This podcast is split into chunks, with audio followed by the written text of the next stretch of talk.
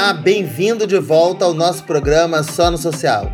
Projeto ganhador do edital do Fundo Alumínio de Resposta Rápida para projetos virtuais da Embaixada dos Consulados dos Estados Unidos do Brasil, o programa Só no Social é um bate-papo. A gente vai abordar temáticas de captação de recursos para as ONGs e investimento social para as empresas. Nós temos como objetivo levar informação, inspiração e orientação quem sabe a sua ONG não encontra aqui uma ideia de sustentabilidade econômica ou a sua empresa uma orientação e um caminho para o seu investimento social. Em cada programa, teremos um time de especialistas para falar sobre os diferentes temas do assunto. Para esse bate-papo, temos um time de feras. Ellen Pedroso, formada em psicologia, mestrado em serviço social pela George Mason University, MBA em gestão de negócios sustentáveis e especialização em liderança executiva para o terceiro setor pela Kellogg University. E certificada pela Board Source sob engajamento de conselhos e gerente-geral do Instituto Ronald McDonald.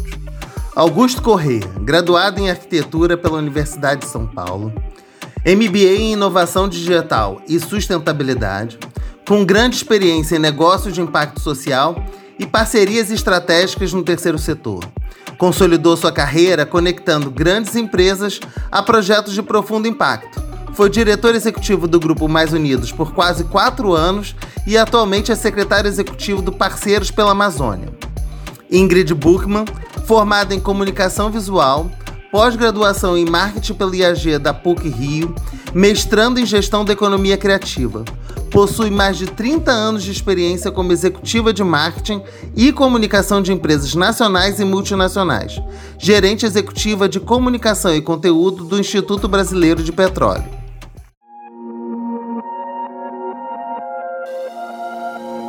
Começando aí o nosso bate-papo, a pandemia é, fez com que a gente mudasse os nossos comportamentos, mudasse a forma de relacionar. Ingrid, vou começar com você como a situação da pandemia mobilizou as empresas de um mesmo setor? Como que se deu essa relação? Bom, em primeiro lugar, eu queria agradecer muito o convite de estar aqui com vocês, estar aqui hoje nesse podcast com esse time super fera, gente assim muito top que é, conhece bastante o setor. Então, assim, muito obrigada. Acho que é uma oportunidade de a gente poder falar um pouco sobre esse, esse tempo muito difícil que a gente está vivendo e como é que as empresas, como é que elas estão se preparando e como é que elas estão de fato agindo né, nesse, nesse momento. Né? É, na verdade, é, a gente dentro do setor de óleo e gás, né, o que, que o que, que aconteceu? Houve, houve, houve uma preocupação muito grande né, com essa propagação dessa pandemia, desse Covid-19 pelo, pelo Brasil e pelo mundo. E o que se viu é que, dentro desse cenário, é, união e solidariedade são ferramentas muito importantes. Né? A gente precisa disso para superar essa crise. Alguns setores já estavam totalmente é, percebidos desse papel, nessa coordenação dessas ações. A gente viu muita gente agindo muito rapidamente, né? com, com doações, com, com, com propostas, com projetos, né? para combater esse avanço do coronavírus e, e, e ajudar a sociedade a se preparar para agir para essa pandemia. Né? Então, na verdade, cuidar de pessoas é, é muito importante importante. Então, é, o que que a gente, o que que a gente, como setor, a gente também é, quis participar desse, desse, desse processo, né? Então, no, no, caso aqui falando pelo IBP, nós aqui no IBP do Instituto Brasileiro de Petróleo, né, que representamos é, as empresas desse, desse setor, o que a gente, o que a gente está fazendo é ajudar na coordenação de ações do segmento contra essa propagação do Covid-19 do Brasil. Né? Então, é um momento que exige a união entre, da, entre a iniciativa privada, o poder público e outros agentes né, em busca de soluções para mitigar esses impactos dessa pandemia no país. Então, através do IBP, através das suas empresas associadas, a gente está atuando aí desde o início da crise para fazer a identificação desses itens prioritários na ajuda sanitária por meio de doações ou convênios com hospitais, com universidades, com centros de pesquisas e outras organizações. Né? Então, é, o que a gente vê aqui é um esforço né, da, dessa indústria fazendo a sua parte e reforçando esse seu compromisso com o Brasil e com a saúde dos brasileiros. é muito interessante ouvir falar que a solidariedade como parte da solução, né? uhum. né? Uma preocupação com essa propagação que vai afetar todo mundo. Então, assim, é, essa questão do, do cumprir o seu papel social, acho que vem também refletir, eu acho que na forma que as empresas vão fazer o investimento. Augusto, é, jogar a bola para você agora, como as empresas, como as grandes empresas estão se organizando para pensar o investimento social? Olá, Luiz Sérgio, muito bom dia. Bom dia para Ellen, para Ingrid também. Um prazer estar aqui é, comungando dessa, dessa mesma plataforma aqui com vocês. Espero poder trazer alguns insights né, para essa discussão que ela pode ser muito rica. Um, eu vejo que, olhando para o investimento social privado, Luiz, eu acho que ele, ele sofreu um marco lógico agora com a pandemia do Covid, e não me recordo a última vez que isso aconteceu, né? Conversando com diversos parceiros, aí o Grupo Mais Unidos ele fica numa posição assim meio híbrida, porque ele capta recursos, mas ele também investe. Então, às vezes ele está do ponto de vista de fundraising e do outro e da mesma forma está no, no, no, no, papel de supporter, né? Uh, mas a gente vê que a, a pandemia do Covid-19 ele trouxe um outro panorama para o investimento social privado. Né? Primeiro, você vê a questão da colaboração, né? É, organizações, empresas que costumavam é, trabalhar de maneira é, muito isolada começou a, a começaram a, a, fazer novas parcerias, né? Seja ela com organizações sociais, governos ou até mesmo as empresas. O Grupo Mais Unidos ele é um exemplo disso, uma vez que ele criou um fundo é, de combate à pandemia com contribuições do Bank of America e da Caterpillar. Né? Então, empresas que nunca tiveram oportunidade de trabalhar juntas antes, agora estão trabalhando, investindo pesado no enfrentamento do, do, do Covid. Mas eu entendo que é, o Covid ele trouxe uma agenda muito destacada de investimento, que é esse investimento emergencial. Então, imagino que a área de responsabilidade é, corporativa de cada empresa tinha seu planejamento para 2020, né, olhando para os seus indicadores, qual o impacto que eles queriam gerar. Chegou o Covid ali, final de fevereiro, início de março, eles pegaram esse planejamento e falaram assim: olha, deixa para uma próxima. Agora nós vamos revisar, porque o país ele precisa de uma, de uma resposta mais urgente, né? Então, desde quantidade de recursos disponíveis até a maneira que, que, que eles são aplicados, é, tudo isso está sofrendo uma transformação muito grande, né? Então, exige mais cuidado na hora de você selecionar seu parceiro, né? Existe também uma preocupação em qual que vai ser a, é, o resultado gerado pelo investimento e, principalmente, é conhecer melhor o campo. Né? Acho que boa parte da, da, das organizações, é, da, das grandes fundações, institutos, né, a maioria delas tem seu olhar mais voltado para a educação, agora eles tiveram que olhar para a saúde. Pegamos, podemos pegar o exemplo da Gerdau, que é membro do Grupo Mais Unidos, que investiu milhões e milhões em hospitais de campanha, hospitais até novos, que nunca tinha investido em saúde antes. Né? Então, é, é, essa revisão é muito interessante e ela pode colocar o investimento social privado em outro patamar. É, eu acho que você trouxe vários pontos. Primeiro que eu acho super interessante entender esse momento como um marco lógico, né? Então a gente está botando aí um marco zero e vamos ver como isso vai se desdobrar aí pela frente.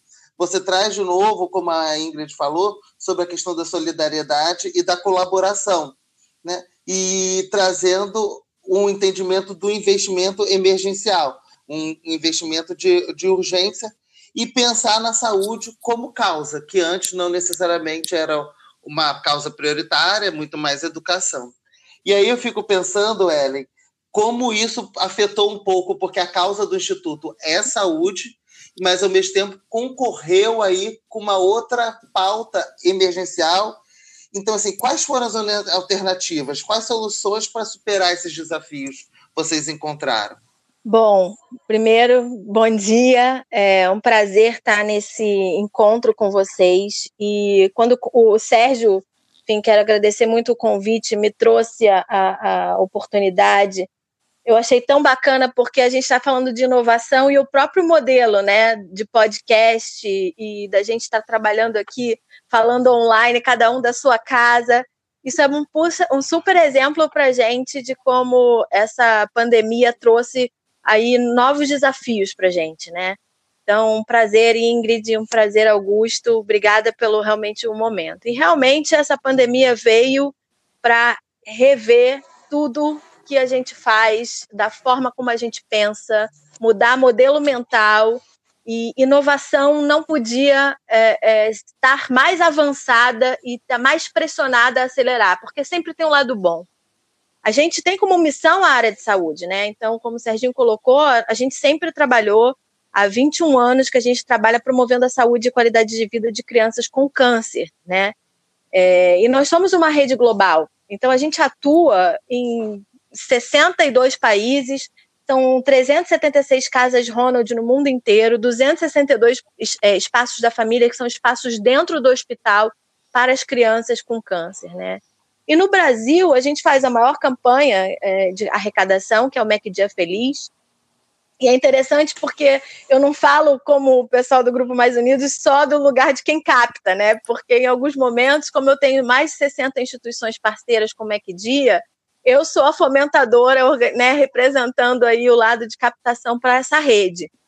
E a gente tem uma responsabilidade muito grande, porque o que a gente capta não é necessariamente apenas para nossa atuação, mas em rede, né? A gente já atua na nossa essência, assim. E, de fato, é, é, o que primeiro aconteceu com a gente foi olhar para dentro.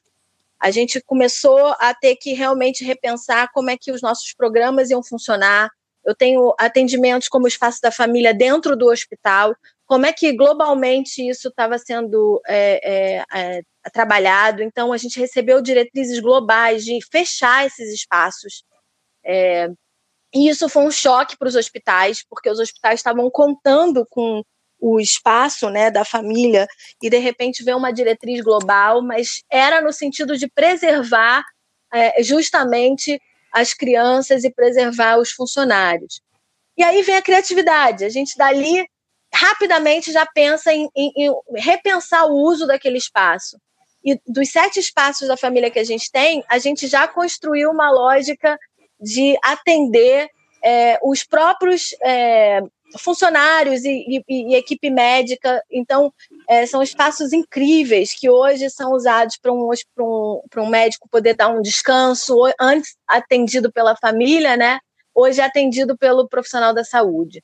Então, a criatividade, a inovação vem desde um processo até a lógica de você repensar realmente o, o propósito de um programa, de um projeto.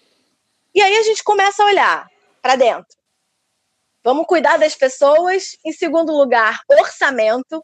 Então, assim, esse orçamento, acho que o Augusto falou bem claro aí. O primeiro movimento é esquece esse orçamento, vamos refazer. A gente pensou em orçamento de 30, 60, piores cenários possíveis, e orientando as casas Ronald para fazer o mesmo. A gente restringiu o número de crianças, então, tudo ao mesmo tempo. E aí vem o terceiro movimento, o movimento da terceira onda, né? que, que a gente faz com as ações de captação, que 99% são ações presenciais? Eventos, a gente faz golfe, jantar de gala, é, reuniões é, de captação de investimento com, com equipe. E aí, eu acho que veio o show da inovação, realmente, da, da solidariedade. Essa rede se reuniu e eu acho que a gente não só é, é, conseguiu se unir mais, mas multiplicar a forma de alcançar esses recursos. É, a gente encontrou novas alternativas. O Instituto na área digital já tinha maior estrutura, né? É, com agência e, e tal. Então, a gente virou um grande hub para todas as instituições e as casas Ronald. E a gente começou a repensar nossas campanhas. Então, é, colocando um pouco isso, né, eu acho que o Covid veio para remodelar, né, repensar, e o digital e a inovação, ela está trazendo para a gente um, um, outro olhar, né? Para algumas pessoas até me perguntam um pouco, será que não aumentou a, a, a, a competitividade? Eu acho que sim, existe um, um olhar de que a saúde está no, no foco, mas eu acho que a gente está pensando tanto em, em, em ações colaborativas, que de fato não existe essa lógica de concorrência, né? Então, eu não sei, eu não sei se eu estou otimista demais, mas eu estou tentando sempre ver o lado bom, que eu acho que a gente nunca vai ser igual. Ellen, você coloca um ponto super importante, é, unânime nas falas de todos os convidados, a questão da solidariedade. A cooperação, a forma de colocar sendo um ponto muito comentado. A necessidade de repensar a utilização dos espaços, a forma de agir, rever e repensar os orçamentos. As empresas também estão passando pelos mesmos processos, né? pensando novos serviços, novos produtos. Ingrid, será que isso veio para ficar? Ah, com certeza, sabe? Eu acho que a gente vê uma mudança muito grande é, de comportamento, né? Tanto é, individualmente como empresarialmente, né? É, se a gente pensar é, nesse cenário, se a gente não tiver unido, se a gente não tiver solidariedade, é, a gente não vai conseguir superar essa crise. Se a gente não tiver empatia, se a gente não olhar o outro, se a gente não olhar o nosso vizinho, se a gente não olhar quem está com a gente, a gente não vai sair disso. Eu acho que essa é a grande questão que traz, que, que vem nesse momento e que vem à tona, né? E aí a gente vê que alguns, alguns setores da economia já perceberam esse, esse papel é, nessa, nessa, nessa grande pandemia, né, de fazer ações para que sejam evitados é, o avanço tanto do, do coronavírus, como para ajudar a cuidar das pessoas, né, para olhar para o ser humano nesse momento. Então, é, a gente está vendo gente ampliando leito nos hospitais, disponibilização de testes, né, é, realizar pesquisas, é, trabalhar para garantir o bem-estar de uma população que está em situação de vulnerabilidade. Então, se a gente for olhar, um dos setores que tem apresentado uma participação vital nesse processo é o de óleo e gás, tá? Vamos pensar que é um setor que contribui absurdamente para a questão toda de, de, de, de, impostos, né? A gente tem é, uma contribuição efetiva no Brasil, geração de empregos, né? É, a, gente, a gente também é, é, responsável, esse setor é responsável por prover metade da energia primária consumida no país. É essa indústria que faz o deslocamento de ambulâncias, de caminhões, é, fornecimento de medicamentos, de insumos em geral, né? Como é que isso circula pelo país. Então, que são itens é, absolutamente fundamentais para o cotidiano da cidade, né? De, da cidade e da sociedade, né? Do país, na verdade, né? Então, é, o IBP que é o representante institucional desse setor, tem ajudado na coordenação de ações do segmento contra a propagação do Covid-19, mas no, muito na, na, na questão de, de, de, de, soluções e ajudas. Né? Então, vamos, vamos pensar como é que isso é, foi feito é, algumas ações que, que, que foram planejadas e executadas. Né? Então, é, a primeira que eu vou, vou, vou colocar aqui é que, por meio de cinco empresas associadas, o IBP, através da Chevron, da Ipiranga, da Raizen, da Repsol Sinopec Brasil e da Shell, doou recursos para o, o, o, o hospital de campanha que ficou no Leblon, né, que está localizado no Leblon, e que vai receber exclusivamente pacientes do SUS. É, 200 pacientes do Sistema Único, com 100 leitos para hospital, é, 100, leitos, 100 leitos de enfermaria e 100 leitos de UTI. Então, isso, é, isso é um, foi uma ação bastante importante. Né?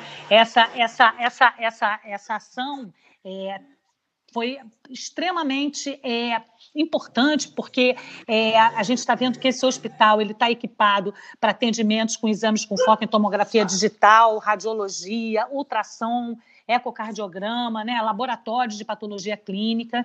É, a gente vai ter a geração de mil empregos diretos e indiretos dentro desse hospital, e é uma, uma, é uma forma né, de colaborar para que a sociedade supere esse momento crítico. É, e é, de novo, uma junção da iniciativa privada com o poder público para, de fato, é, atuar nos, nos sintomas, né, na, na, nas questões dessa, dessa, dessa pandemia.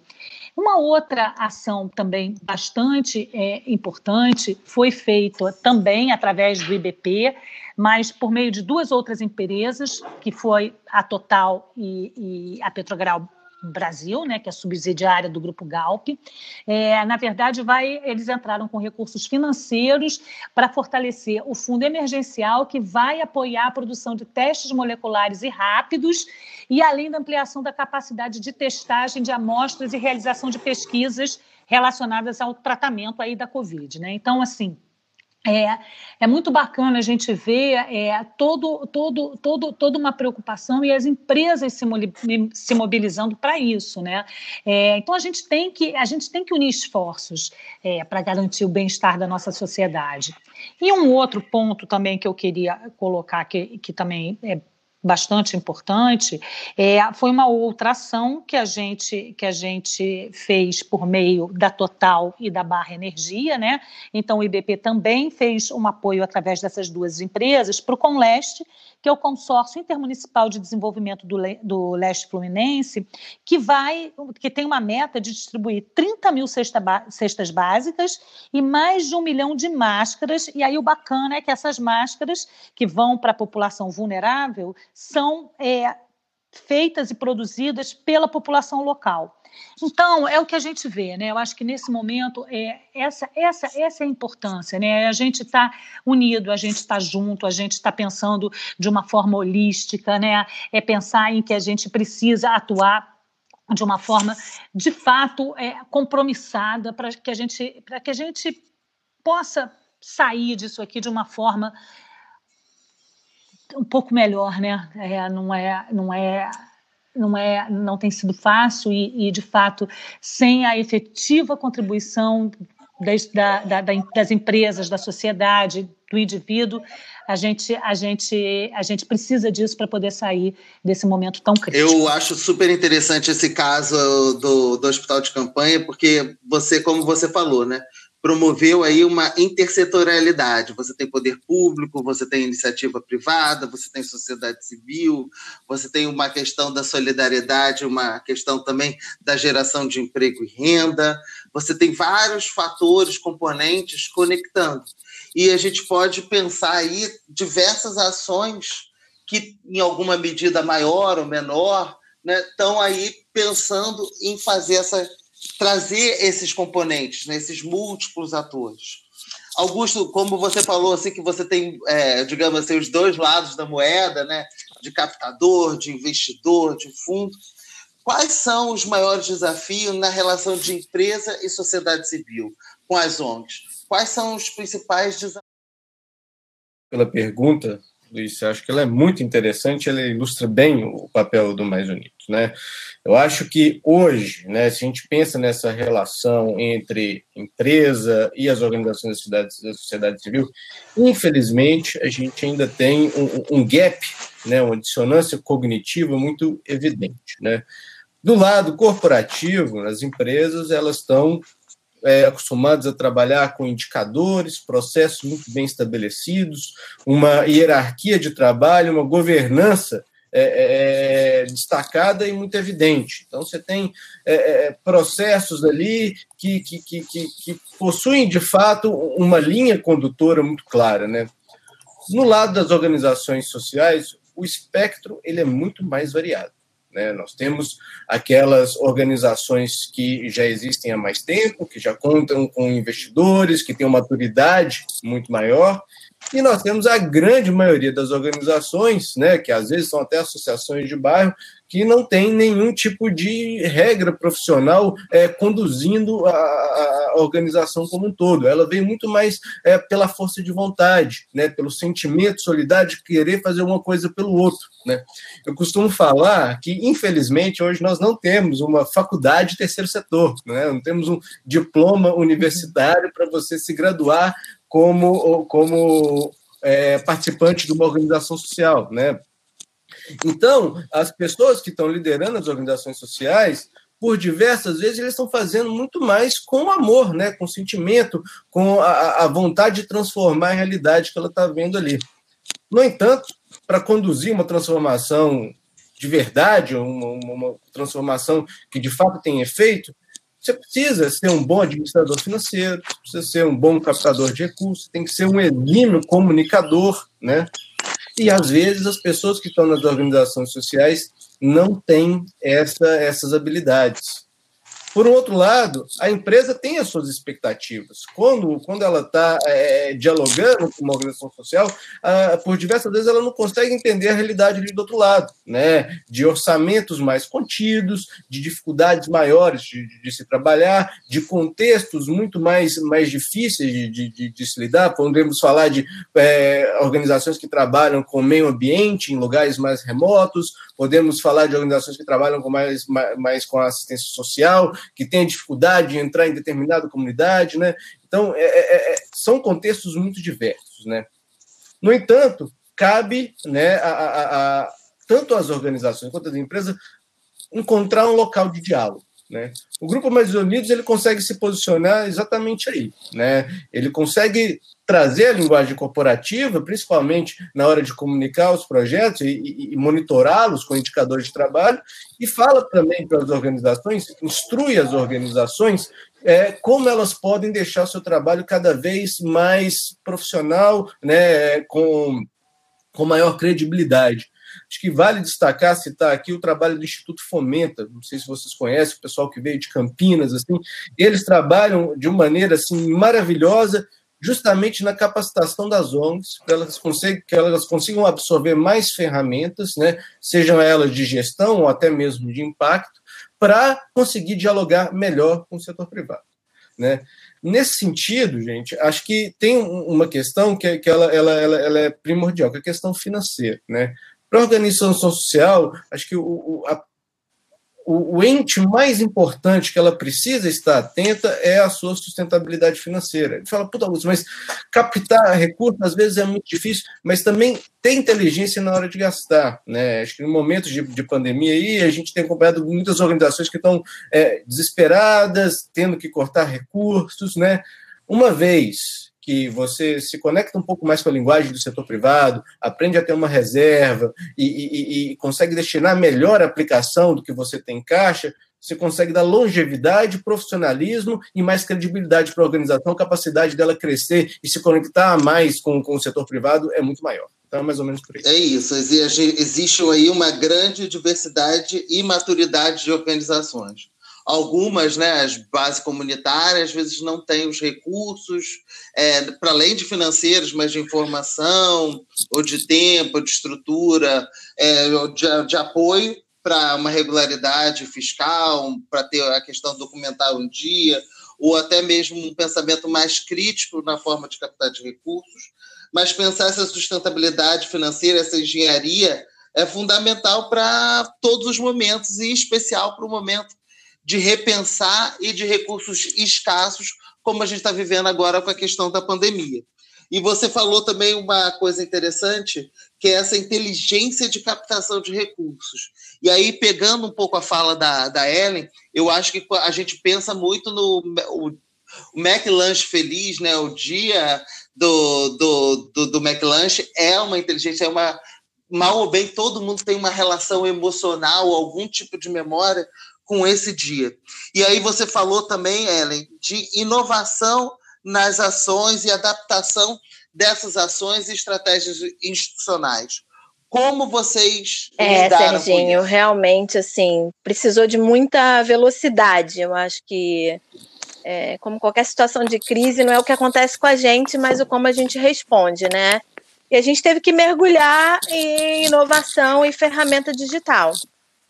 É, o foco principal realmente de, da nossa captação foi o relacionamento, a gente acompanhando o comportamento do, do doador diariamente, é, fazendo análise do cenário, olhando para as empresas parceiras, acompanhando no dia a dia mesmo ali na unha o que, que a gente podia adaptar, né? É, já há um tempo a gente já investia em ações digitais, a gente fez uma união, né?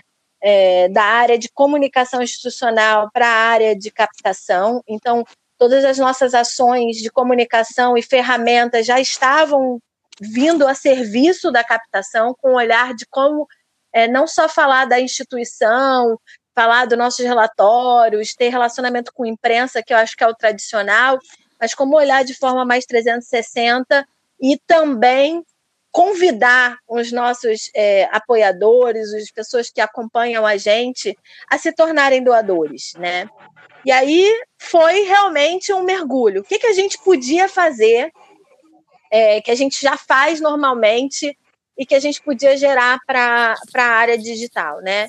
Então, algumas campanhas que a gente já tinha em mente, a ideia foi colocar realmente no ar. Então, a gente, a primeira coisa que fez, a gente estava desenhando uma plataforma de financiamento coletivo com um parceiro é, de ferramenta digital, tal. A gente estava testando com outras ações e a gente, um, dois, três e já botamos na rua uma campanha Vamos Vencer o Covid-19. Então, a gente foi é, no modelo ágil mesmo, sabe? Bota na rua, vai testando e depois a gente vê. E aí foram surgindo parceria com a PicPay, é, para doar diretamente usando seu cashback. A gente criou uma conta, né, empresa, então, é, incluindo o Instituto na central de doações da PicPay. Também tinha que trazer coisas alegres, a gente fez aniversário no meio desse processo. Então, como comemorar? O Instituto sempre fez grandes eventos né, para os doadores e, e para as empresas, a gente muito forte por conta até da relação o sistema McDonald's em pessoa jurídica. Então, como é que a gente transforma isso? Então, a gente foi buscando no relacionamento com as empresas o que, que a gente podia adiantar dos nossos eventos.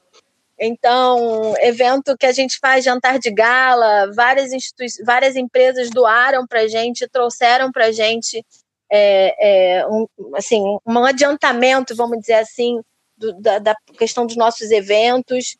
E a gente tinha uma campanha que essa para mim foi assim é, a grande virada assim da gente conseguir realmente reagir, né? Uma campanha que a gente ia vender no modelo do Mac Dia Feliz, com a rede de 30 mil voluntários, um, um cupom né, de, de sorteio de um carro. A gente fechou ano passado uma parceria com a Hyundai e conseguimos um carro que ia ser, ser vendido no, no realmente no corpo a corpo pelos funcionários. Como a gente faz nos, na venda dos, de Big Macs, né? Com antecipação aí das datas. E aí, assim, como que nessa pandemia a gente ia vender é, é, cupom para sorteio de carro? Era impossível, né? E a gente juntou tudo isso, essas, essas parcerias, criamos uma outra plataforma e lançamos a campanha no dia 28 de abril, é, com tickets antecipados aí, com essa história toda de, de digital, tudo, tudo feito por forma de, digital. Então, a gente está com o suporte da Doações Solutions, que é uma empresa, enfim, startup aí. Então, cara, a gente hoje já está com uma campanha no ar, com a rede das instituições e fazendo webinars, treinamento, treinamento de voluntário, tudo online. Então, uma campanha que era para ser 100% física, ela virou online da noite para o dia no meio da pandemia. E a gente tem comunicado também essa oportunidade que as pessoas vão ter de é, ajudar e ainda ter uma, uma, né, uma chance aí de ganhar um carro no final dessa história. Então, assim, realmente o que eu tenho um pouco para dizer é essa velocidade. Acho que o Augusto falou muito do, da, do profissionalismo. Acho que a gente é, é, tem investido, Augusto, muito na nossa rede nos últimos anos, desde o início, na formação da nossa rede. A gente oferece parcerias e, e é, treinamentos e estamos o tempo inteiro juntos. E eu acho que isso faz toda a diferença nessa resposta, né? Então, realmente, esse ponto que você trouxe do, do profissionalismo é, do terceiro setor, eu acho que numa situação como essa que a gente está vivendo é, é, ela, ela realmente faz a diferença. São muitos exemplos, benchmarks, que a gente pode dar.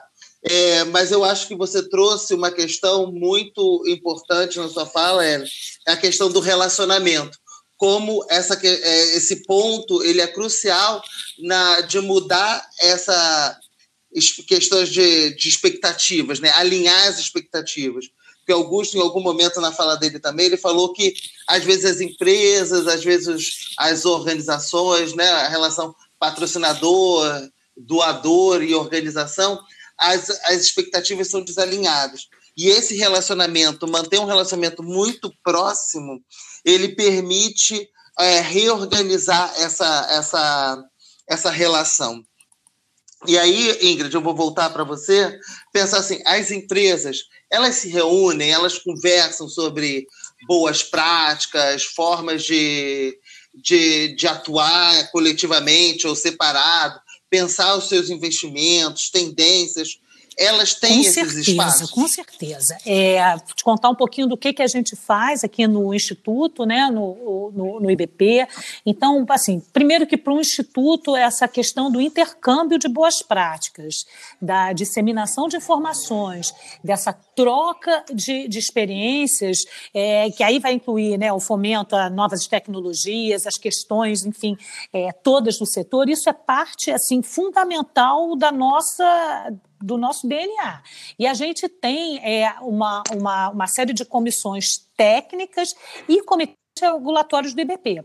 E nessa, nessas comissões, nesses comitês, a gente tem a presença de todos os nossos associados que, que fazem parte é, dessa cadeia toda de óleo e gás, né? Então, o que que, o que que, como é que são os nossos, como é que a gente, como é que a gente aborda essas questões, né? Através de discussões, de debates, é, e aí isso acontece de, de inúmeras formas, né? É através de reuniões, através de conselhos, de, comisse, de comissões, de comitês, é, de grupos de trabalho. Então, a gente vai de cada, de cada tema você pode, você pode isso pode virar uma comissão e aí ela tem uma, uma vida maior, um grupo de trabalho mais específico para resolver aquele, aquele trabalho, né? E isso é o que, que, o que, que é importante, porque a gente tem a participação de pessoas, de profissionais, técnicos de cada uma dessas áreas e de pessoas que são bastante qualificadas dessas empresas, né? Então, o que que o que que o que que a gente o que que a gente o que que a gente trabalha junto, né? É, a construção aí da questão da, de, de, interesses de cada empresa, é, para construir um consenso. É, isso tudo faz parte aí do nosso, do nosso dia a dia e que vão nos ajudar a criar uma credibilidade e uma solidez que são pilares aqui dentro do IBP, né? É, e, e, que vão, na verdade, marcar para que a gente, de fato, seja o principal representante dessa indústria junto à sociedade. Então, esses, esses, esse, esse tipo de trabalho consolida muito essa, essa missão, né? Então, por exemplo, exemplo, vou dar aqui o exemplo da Comissão de Responsabilidade Social né, do IBP, que ela foi criada em 2002. É, e isso veio de um legado muito importante do Congresso Mundial de Petróleo que tinha sido realizado naquele ano no Brasil. E o lema daquele congresso em 2002 era excelência e responsabilidade ao servir a sociedade. E aqui nasceu a primeira, a primeira comissão de responsabilidade social. Né? Então, é, nesse, nesse conceito, a gente viu que esse conceito de responsabilidade social mais tarde iria trilhar o caminho para a sustentabilidade, mas é, assim, vários, vários, vários países e vários institutos de, de petróleo, é, a partir daquele, daquele momento, é, criaram esses fóruns de responsabilidade é, social depois desse congresso. Né? É importante também mencionar que já existia naquela época a IPECA, que é uma organização do setor de petróleo e gás ligado à ONU, e que reúne empresas de petróleo e gás do mundo inteiro com esse objetivo de intercâmbio de boas práticas em sustentabilidade. E aí também é interessante, vocês podem até visitar né, é, o www.ipieca.org, que ali você também tem essa, é, mais detalhes né, sobre, sobre essa questão.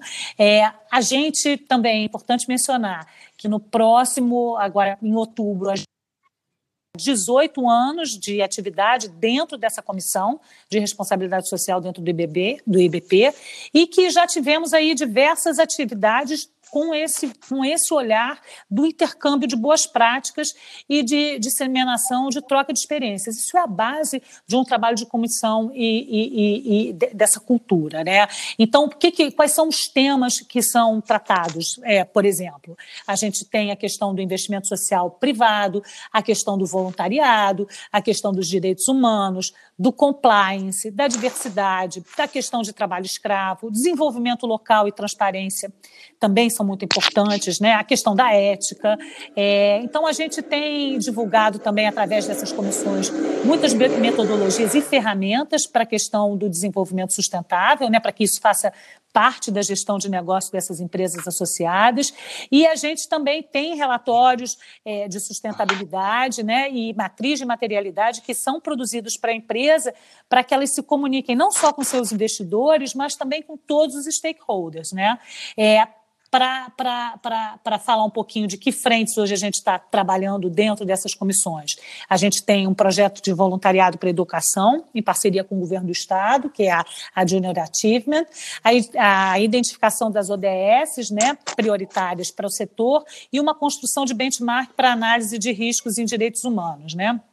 Então, também, é, para finalizar, também a gente tem, através de um outro grupo de trabalho de educação ambiental, a gente também participa com o IBAMA de uma iniciativa de articulação dos projetos socioeconômicos na Bacia de Campos, é, para que a gente possa né, é, potencializar a capacidade de empoderamento das comunidades impactadas pela atividade do setor. É, é super eu, é curioso, eu acho que elucidativo, quando a gente pensa que as empresas se reúnem para trocar boas práticas, fazer comissões, grupos de trabalho e às vezes até pensar em ações e investimentos conjuntos. E isso foi uma característica muito forte desse momento de pandemia.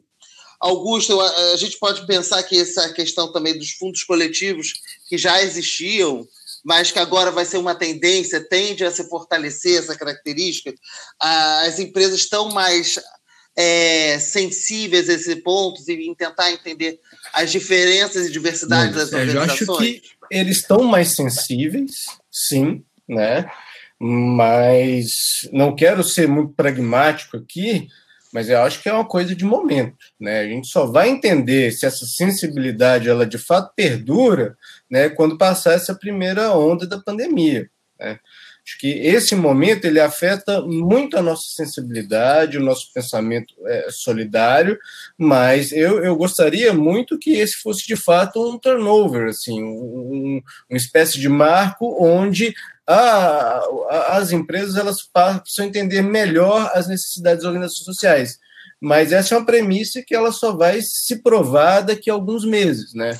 Eu acho que tem uma responsabilidade muito grande por parte das organizações sociais de mostrar é, é, para as empresas que o investimento é, recebido na, na, pandemia ele foi de fato bem utilizado, né, que ele gerou frutos, né, mas eu acho que a responsabilidade está muito mais do ponto de vista das empresas, do setor privado, de entender que ele é um ente transformador da sociedade muito importante.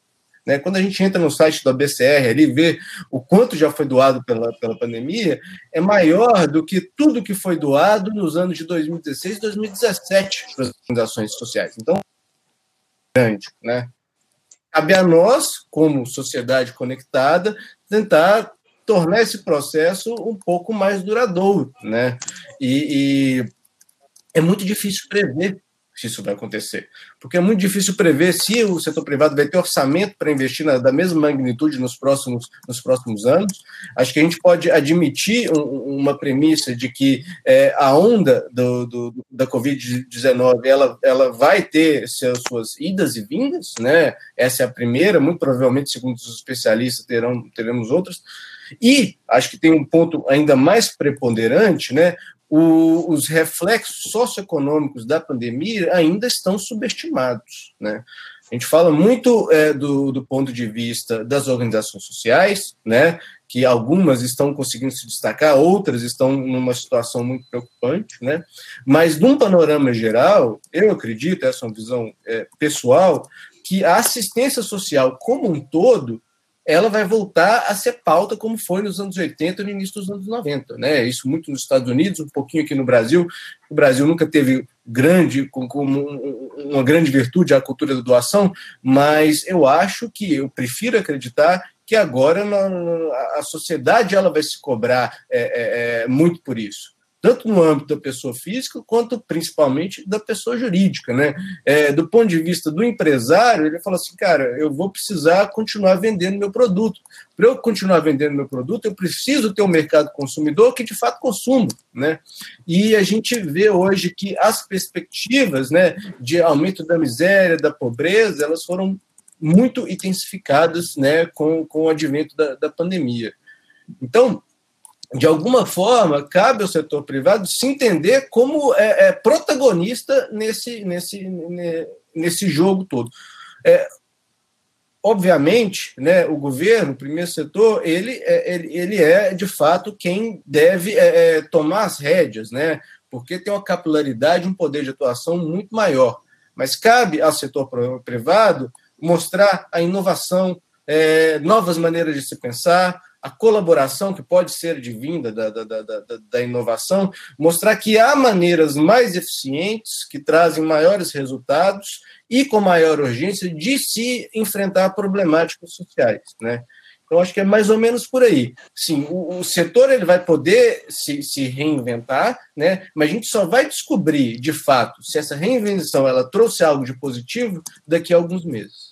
É, é, gente é um momento, acho que você usou uma palavra muito feliz, que é cautela, né? A gente espera que seja realmente uma mudança, uma mudança de comportamento, uma mudança de mentalidade, mas a gente só vai conseguir ver a efetividade ou a, a o, que isso vai durar daqui a algum tempo, né? E essa questão da visibilidade do retorno do investimento é um ponto muito importante para a gente pensar como que as empresas entendem. Eu acho que falta um pouco esse entendimento do que é o retorno de fato, né? porque não necessariamente ele é o, o dinheiro equiparente, o retorno não necessariamente é na mesma moeda, mas ele pode ser monetizado da mesma forma.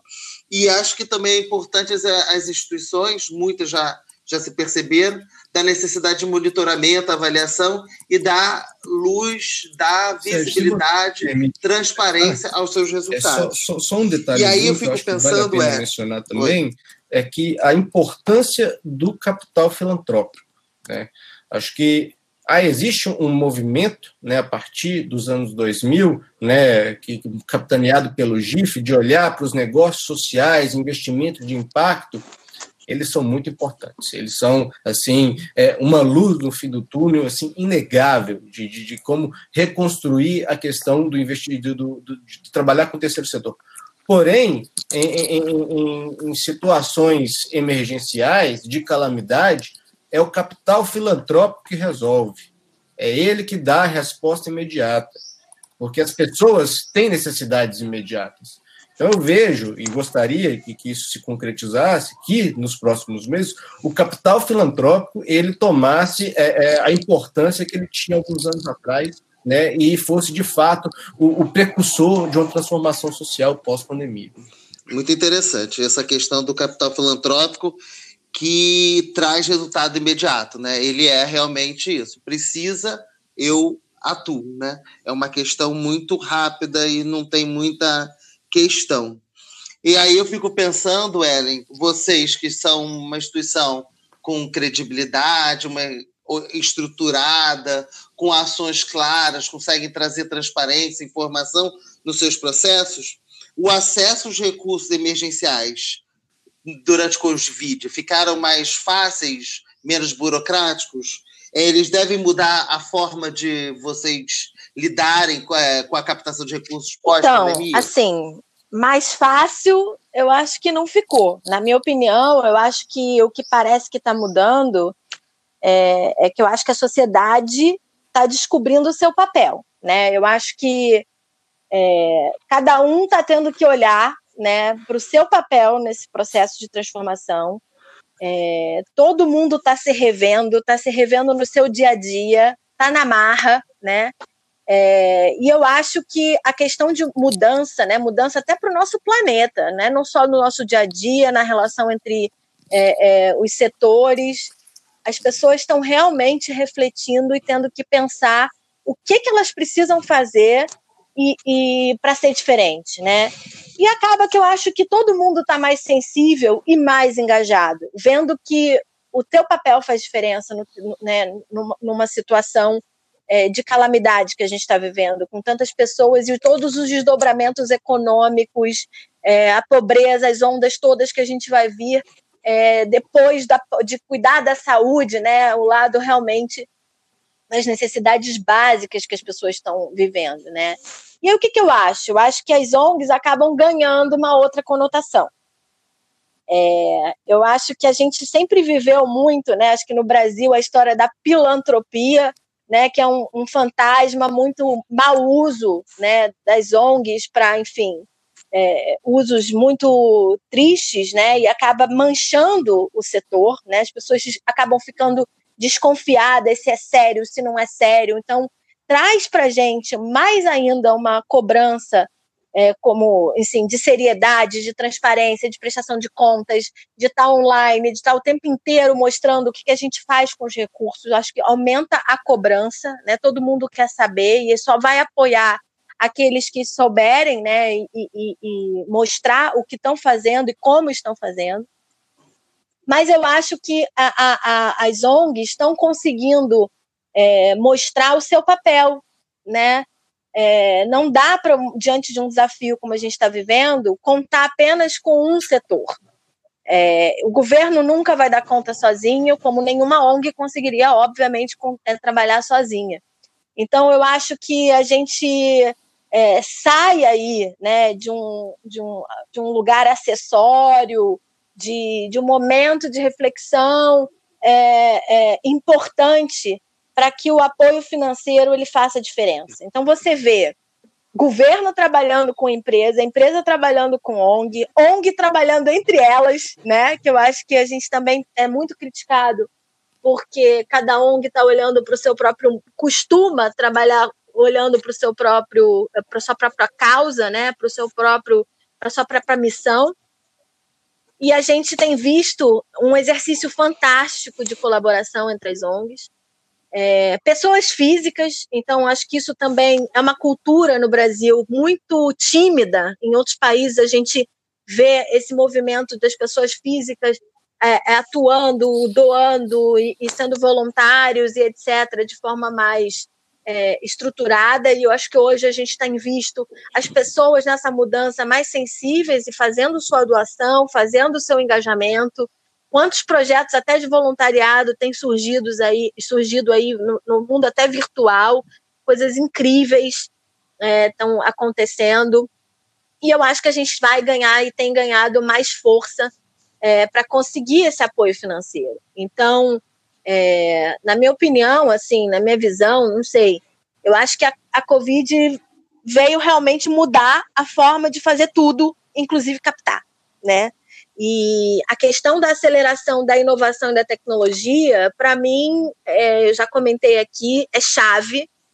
É, precisa sim de um certo investimento, é, de profissionalismo, coisas aí que a gente conversou é, e que eu acho que isso traz um alerta também, não só para as ONGs, mas para os financiadores, porque eu acho que a maioria dos financiadores só querem apoiar projetos com o, o, o retorno lá no final, onde você materializa é, é, o, o, o, recurso, né? E, e, essas questões de inovação e tecnologia ficam como áreas de, de back-office, então nem todo financiador é, entende, mas quem conseguiu ter pelo menos um, um mínimo de estrutura, agora está conseguindo fazer a diferença, né?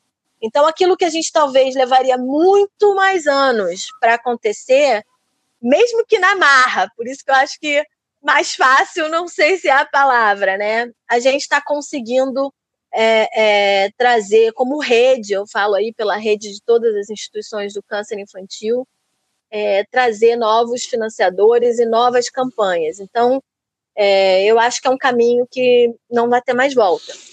É, gente, eu quero agradecer, fazer aqui só um, antes da última pergunta do nosso momento aí, encerramento, é, fazer um apanhado de tudo que vocês falaram, né? Porque, como a Ellen encerrou agora, é, quando a gente escuta muita doação, falar, a gente às, às vezes tem uma falsa sensação de que está mais fácil.